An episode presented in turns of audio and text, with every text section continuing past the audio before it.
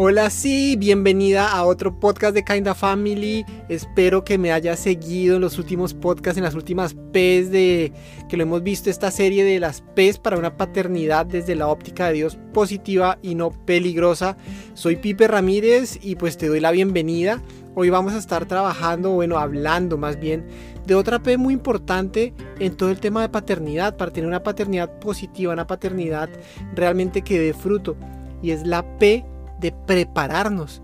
Espero que ya hayas escuchado un poco de las anteriores, no las voy a nombrar todas, pero hemos hablado de la presencia, de los pensamientos, de las personas que rodean a nuestros hijos, de la palabra, de la petición, de nuestro rol como padres. Y hoy quiero que hablemos, quiero hablarte de prepararnos o prepararte. Cuando, cuando hablo esta palabra, bueno, me vienen muchas cosas a la mente por ejemplo, si vas a tener una, una cena con invitados en tu casa, tú te preparas.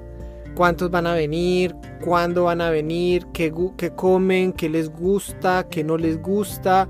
Eh, tengo platos suficientes, cubiertos, la vajilla, individuales, sillas, todo del lugar. Y ah, la receta. ¿Qué les voy a servir?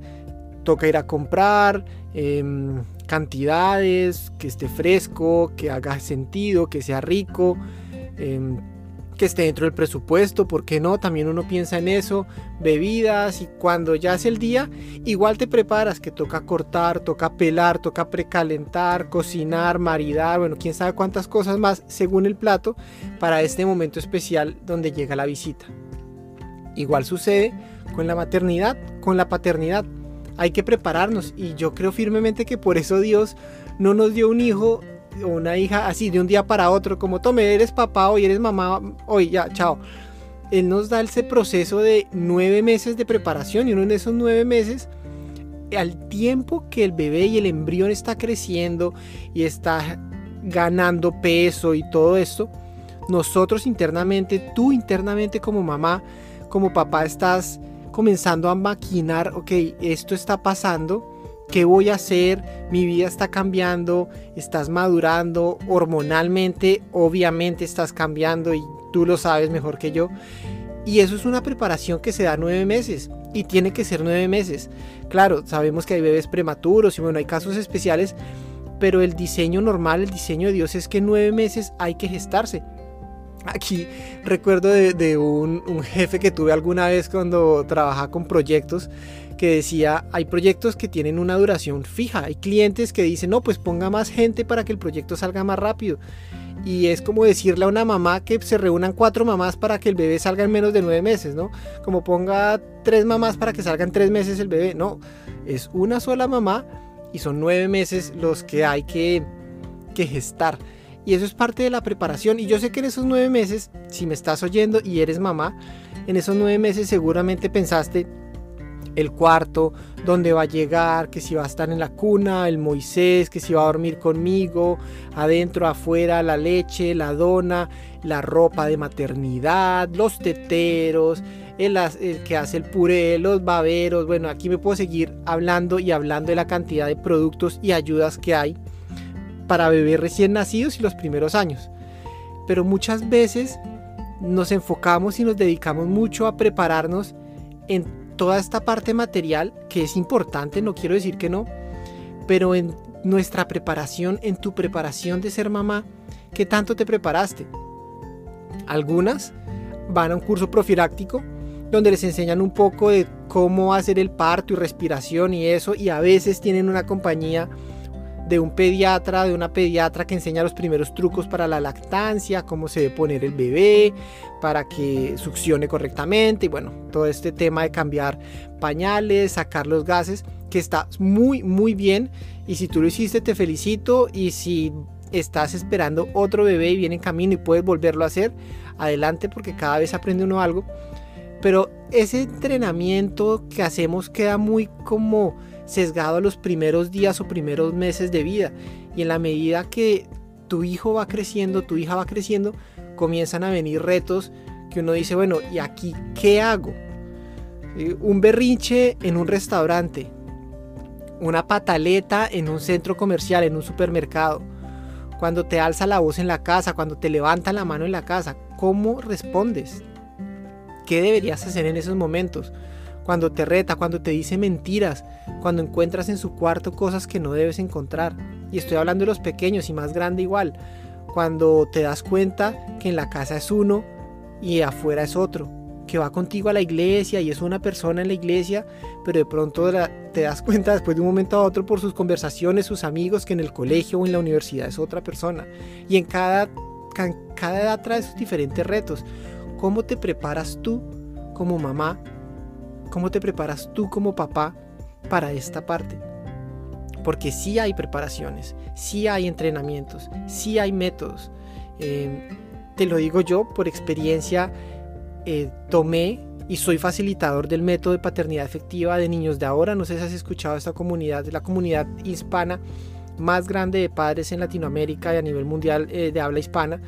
Niños de ahora em, diseñó un método, Gaby González y Luis Carlos Flores, un método de paternidad efectiva que toca las raíces de cómo debe ser un papá y una mamá sanos para criar un hijo sano. Y ellos dicen, papás felices crean hijos felices. Y el objetivo no es ser una mamá perfecta, sino una mamá efectiva. Y ese método es fabuloso. Yo lo tomé, lo, lo viví, lo experimenté en mí y después me capacité y me certifiqué como un facilitador certificado de ellos. Y parte de todo este podcast que he estado haciendo y que estás escuchando hoy viene de eso, de que me di cuenta que entrenarse y prepararse vale la pena. O sea, realmente uno toma la el colegio, el bachillerato, la universidad, sale con un cartón o con un título de alguna profesión y después puede que hagas un máster, un diplomado, un MBA, cualquier tipo de postestudio y, y la maternidad y la paternidad, ¿dónde queda? No, ahí va, desde que uno provea plata y bueno, que tengan educación y ya no, no es suficiente. Debería haber una universidad para papás. Y en, la Biblia, en Eclesiastés, Dios nos muestra esos temas en diferentes partes. Por ejemplo, en Eclesiastés 10 se habla de, cuando uno parte rocas, cuando uno corta leñas, tiene un peligro. Porque con, el arma, con el hacha, con la herramienta que uno esté cortando las piedras o la madera, pues tiene que ser muy buena, afilada o si no lo contrario pueden saltar pedazos de madera y hacerte daño. ¿A qué voy con esto? Que también ahí nos dicen, hay que afilarla, hay que tener una, una herramienta afilada, bien puesta, para que la fuerza que tengamos que hacer al cortar la leña no sea tanta y el peligro también de que salte y nos haga daño reduzca. Y eso, ¿cómo te lo quiero decir hoy? Eso te quiero decir es, ser papás tiene su riesgo, porque a veces sin querer y en amor hacemos cosas que pueden marcar la vida de nuestros hijos. Y, seguramente no tenías ninguna mala intención en hacerla y no sabías. Pero prepararte te va a permitir evitar errores más adelante y nunca es tarde para prepararte. Puede que digas, no, pues que mi hijo ya tiene 15, o es que mi hijo ya tiene 20, o no, pues que ya, ya está en, los 7 años y pues ya toda la parte de las pataletas pasaron y hice cosas que de pronto hoy no me siento orgullosa de haber hecho. Pero yo te digo que no, nunca es tarde. Para, primero, para no dejarte eh, llenar la cabeza de mentiras del enemigo y de culpas, y para poder sanar, restaurar y ser una madre y un padre diferente, efectivo, no perfecto, efectiva, no perfecta en lo que queda por delante en la vida de tu hijo. Entonces, afilar el hacha es entrenarte tú. Es entrenarte con paciencia, con constancia, estar leyendo, estar siguiendo cuentas, estar escuchando podcasts como este y como la serie que hemos estado hablando de herramientas o palabras con P para una paternidad efectiva, digo, para una paternidad positiva y no peligrosa. Y eso es afilar el hacha para que cuando tengamos que estar con nuestros hijos, ser una guía con ellos, tener una constancia, una persistencia al lado de ellos, podamos hacerlo disminuyendo los riesgos. Y en el, en el Salmo 32 también el salmista y Dios nos recuerda que dice, yo te instruiré, yo te mostraré el camino que debes seguir, yo te daré consejos y velaré por ti. Ahí nos está diciendo, busca, busca, encuentra, yo voy a ir contigo, yo te voy a mostrar, yo te voy a enseñar. Y si tú estás aquí en esta cuenta, no es coincidencia. Si estás escuchando este podcast, no es coincidencia y, le doy gracias a Dios porque estás ahí al otro lado. Y pido que Él te dé las palabras que debes escuchar hoy, lo que necesitas escuchar hoy en tu corazón para decir, quiero ser una mamá mejor para mi hijo. Quiero que mis generaciones de aquí para adelante corten cadenas que yo traje, corten dolores y tradiciones que venían en mi familia, de las cuales no quiero que sigan siendo parte de mi familia. Y por eso mi invitación con la P de hoy es prepárate, prepárate, no lo pospongas, no lo dejes para más adelante. Si quieres saber más de este método de paternidad afectiva que te digo, si quieres estar en contacto, nosotros también como Kinda Family estamos teniendo unos círculos de crianza y otro tipo de espacios de sesiones uno a uno con papás y todo, ponte en contacto con nosotros. Si conocerás más, ahí está nuestro correo hola arroba. Síguenos en nuestras redes sociales. Eh, estamos compartiendo contenido gratuito como este podcast y otra información que es valiosa y que es parte de la preparación y no te cuesta nada, nada más que leer concientizar y aplicar en tu propia vida y en la vida de tu familia para que tus hijos, tu hija, tengan un futuro mejor cada día. Esa es mi invitación hoy. Te espero y quiero que sigas conmigo en los siguientes podcasts. Si no has escuchado los anteriores, aquí en el donde estés escuchando este, ya sea en Spotify, en Apple Podcasts, en YouTube, en Anchor, en la plataforma que sea, busca nuestro canal, busca los otros podcasts y comparte comparte si tienes alguna mamá amiga, algún papá amigo, alguien que, quiera prepararse, que quiera conocer más cómo es ser un buen papá, una buena mamá, basado también en lo que Dios nos invita a hacer.